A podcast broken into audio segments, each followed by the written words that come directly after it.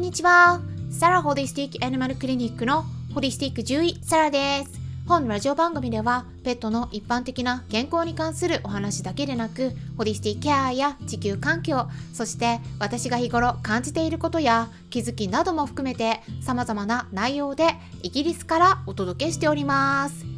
さて皆さんいかがお過ごしでしょうか、まあ、ちょうど春になってきてワクチンシーズンですよねということもあってワクチンに関するご質問をいろいろとお伺いしています。まあ、狂犬病ワクチンに関しては私の YouTube チャンネルの方で、まあ、だいぶ前になるんですけれども去年の7月に公開した動画がありますので気になっている方がいらっしゃったら是非そちらもチェックしてみてください私の YouTube チャンネルの名前はこの音声配信と同じくサラ先生のペットの暮らしと健康になりますまあ、検索でも出てくると思うんですけれども一応概要欄に URL を載せておきますね。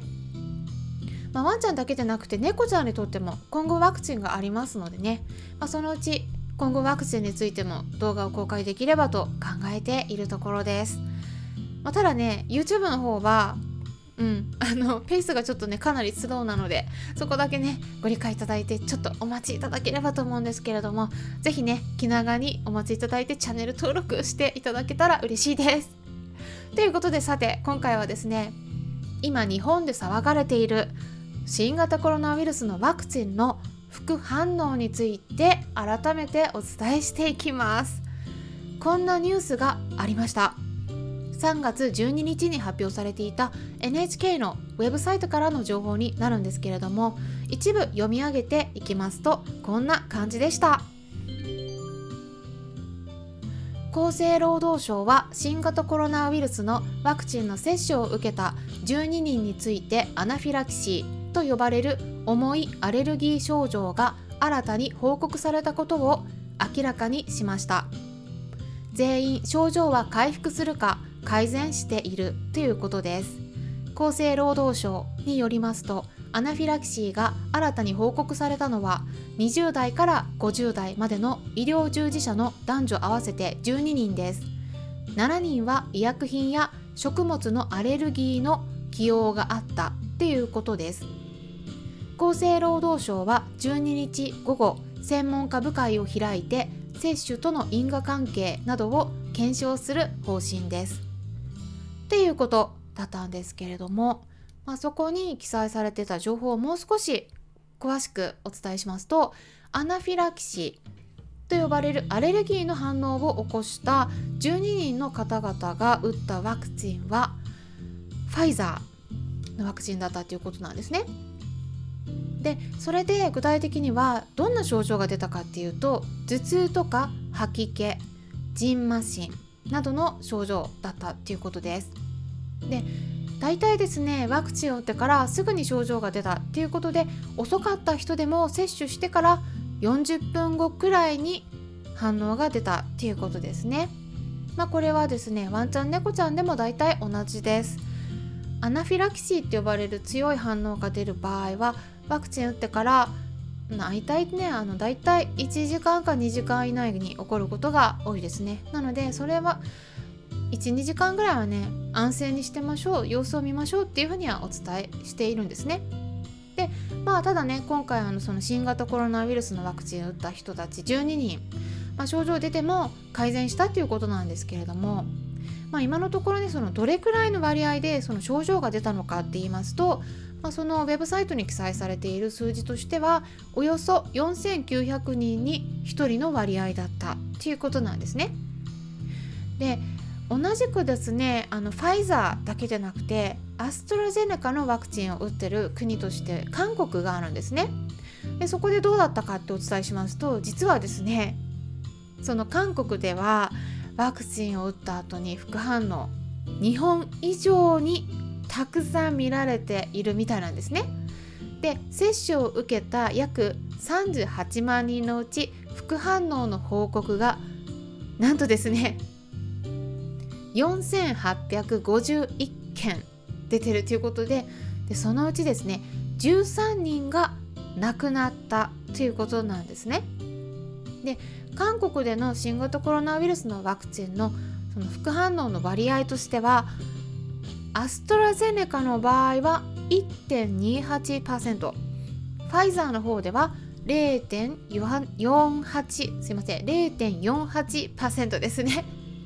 でっていうことはねアストラゼネカの方が圧倒的に副反応多く出してるんですよ。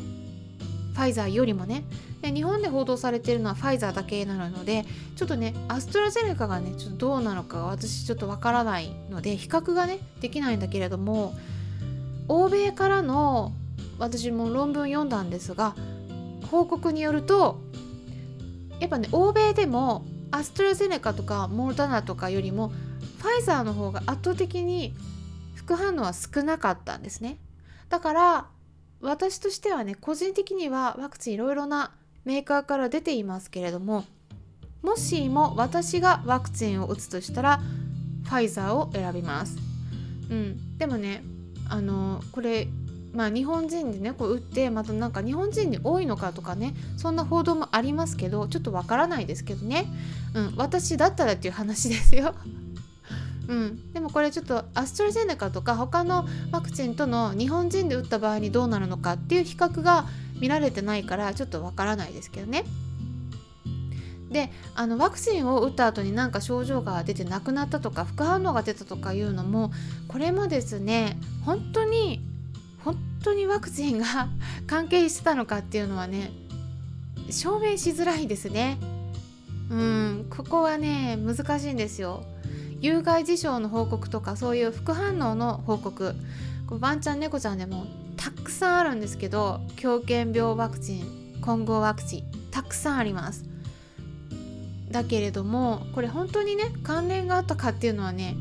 最終的にはねわからないっていうところで結局ね結論がまとめられちゃうんですね。だからわからないんだけどでもまあ関連があるかもしれない、うん、関連がないとは言い切れないですからね。やっぱり用心するには越したことはないのかなっていうふうには思うんですね。あとはですねあのこの恐怖心が広がっててでそこからね香港ではワクチンの接種の予約をしていたにもかかわらずその場に現れない。なんかこう怖がっちゃってドタキャンする人が増えてる。まそんな情報もありました、まあ、全部概要欄にえリンク先載せておきますので記事の方興味のある方は読んでいただければと思うんですけれども。ただねあの研究結果としては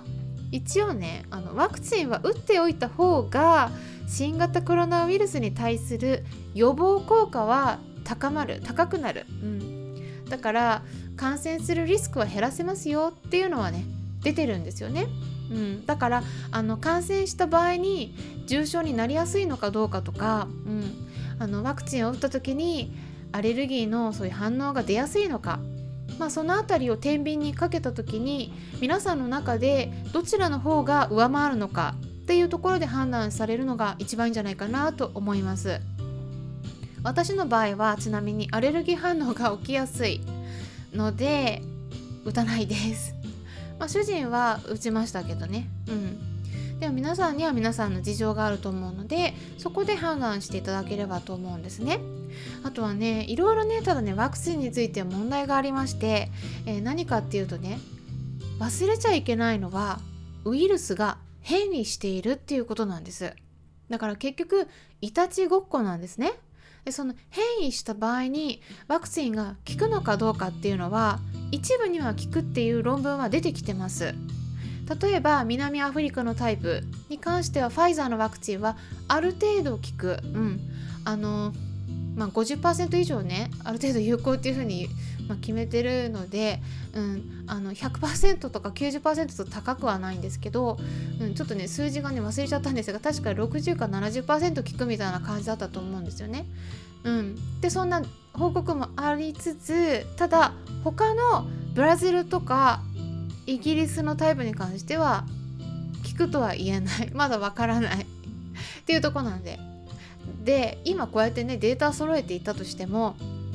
新たに今度はねあの わからないです。そのなんかねあの香港型とか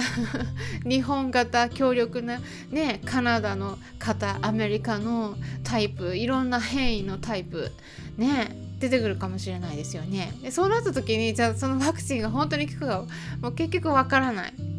今まで聞いてても効かなくなるっていうこともありえるのでインフルエンザワクチンみたいに毎年打っていかないとならなくなるかもしれないです。その辺も長い目で見て決めていかれるのがいいんじゃないかなと思うんですね。あとはですねワクチンの副反応っていうのは問題する問題をね気にするべきなのはアナフィラキシーだけじゃないんですね実は。何年後とか年数が経ってから反応が出てくる場合があります。こっちの方がねちょっと怖かったりもするんですね。うん。ワンちゃん猫ちゃんとか私は見ててね、うん、ワクチンを打ってから打った場所に使用ができるっていうのは見てます。うん3年4年経ってからとかね。私たち人間よりも寿命は短いですけれども。